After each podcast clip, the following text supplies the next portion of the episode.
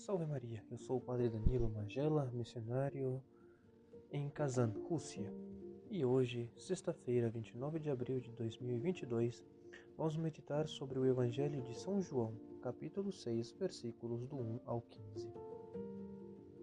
Em nossa igreja estamos passando por uma crise em relação à Eucaristia. Muitos dizem que nós, os padres, devemos sair das sacristias para estarmos mais próximos do povo. Mas, para mim pessoalmente, essa afirmação contradiz a vocação de um sacerdote, pois nós nos tornamos sacerdotes justamente para celebrar a Eucaristia. E toda a nossa ação apostólica deve começar, continuar e terminar na Eucaristia, tendo-a como centro de nossa vida, vocação e ação. Mas isso não se aplica apenas a nós, os sacerdotes ou as pessoas consagradas. Isso se aplica a todos os católicos.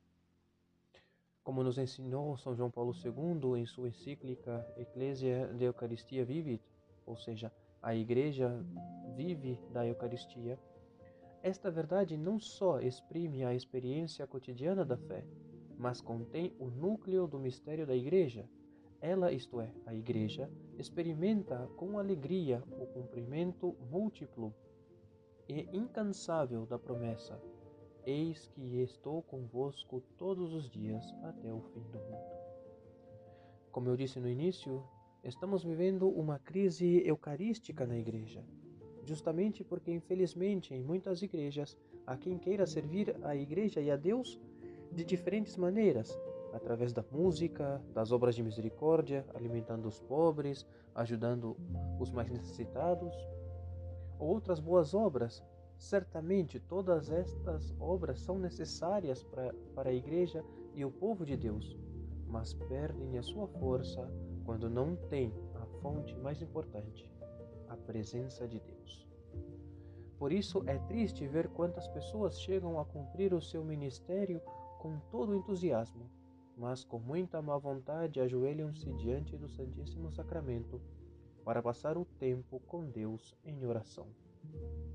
Devemos afirmar em nós mesmos que o sacramento da Eucaristia é a fonte e o ápice de toda a vida cristã, como ensina o Catecismo da Igreja Católica.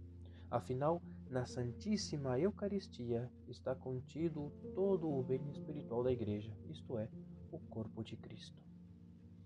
Por isso, Gostaria que houvesse tantos que se ajoelhassem diante do Santíssimo Sacramento, quantos cantores nos coros das nossas igrejas, tantos adoradores de Jesus Eucarístico, quantos ministros do altar, tantas horas dedicadas ao diálogo com Jesus na Eucaristia, como o tempo dedicado às redes sociais ou conversas entre amigos. Devemos viver da Eucaristia Cada comunhão deve ser um evento especial para nós. Cada comunhão deve nos conduzir à unidade entre nós e Deus.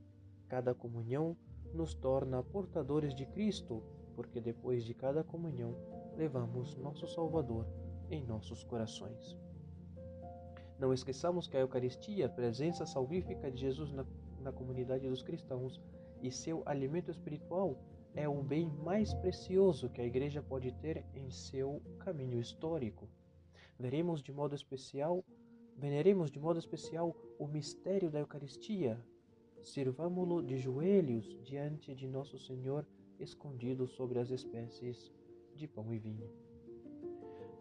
E no final desta homilia, quero desejar a todos nós o que São João Paulo II desejou para toda a Igreja dando à Eucaristia toda a importância que ela merece e evitando cuidadosamente subestimar suas dimensões e exigências, mostraremos que realmente compreendemos a grandeza deste dom.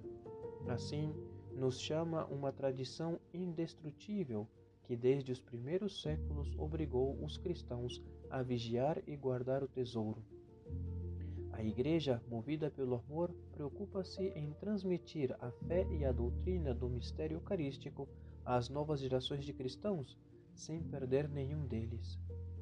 Não é assustador exagerar no cuidado deste mistério, porque neste sacramento reside a integridade do mistério da nossa salvação. Por isso, queridos irmãos e irmãs, entremos na escola dos santos, os grandes adoradores da Eucaristia, de modo especial a Santíssima Virgem Maria. Peçamos-lhe a graça de conhecer o poder de transfiguração inerente à Eucaristia. Nela teremos a paz e o amor renovados. Sob a aparência humilde do pão e do vinho, transubstanciados em seu corpo e sangue, Cristo caminha ao nosso lado, dando-nos força e alimento em nossa jornada, e nos torna testemunhas de esperança para toda a humanidade.